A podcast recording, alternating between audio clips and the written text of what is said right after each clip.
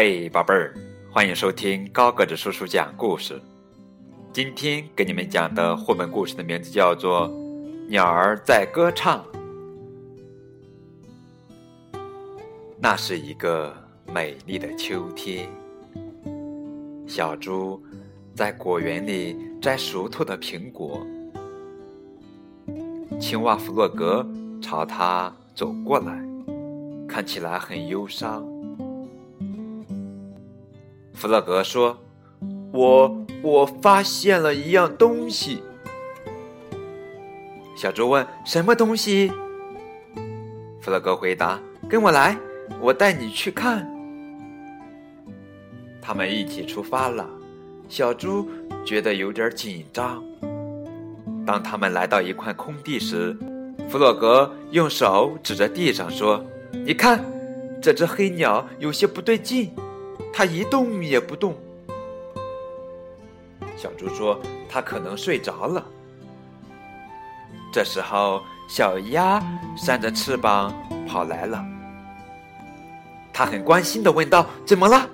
发生了什么意外？”“嘘，它睡着了。”弗洛格说。但小鸭子认为这只鸟看起来好像是生病了。这时候，野兔正啃着红萝卜从树林里走出来，远远看到这边有什么事情发生了，也加入了进来。他蹲下来看了看躺在地上的鸟，说：“它死了，死了。”弗洛格问：“什么是死呀？”野兔用手指了指蓝色的天空。他说：“所有的东西都会死去，我们也一样吗？”弗洛格又问。野兔不太能确定，也许吧。等我们老了以后，他这样回答着。他们一起做了个担架，抬着鸟儿向山丘下的草地走去。野兔指着不远的地方说：“我们应该把它埋了。”就埋在那山丘底下。他们在地上挖了一个很深的洞。野兔在一旁轻轻地说：“鸟儿一生都在用优美的歌声为我们唱歌。它现在可以安息了。”大家小心翼翼地将鸟儿放入小洞里。弗洛格还在上面撒了些他采来的野花。小猪流着眼泪，用泥土把洞口盖上。最后，他们还搬来了一块美丽的石头放在上面。整个仪式显得十分安详，四周也非常安静，连鸟儿的叫声都没有了。大家很感动。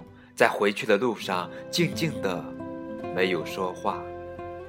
突然，弗洛格跑到大家前面，兴奋的大叫：“我们来玩官兵捉强盗的游戏吧！”小猪，小猪，你快来抓我吧！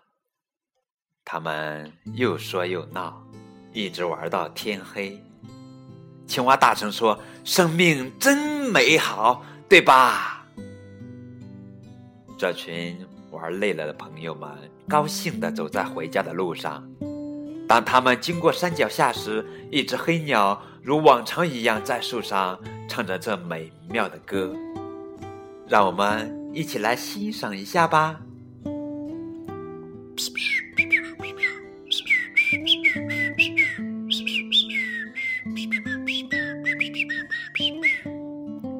好听吧？哈哈。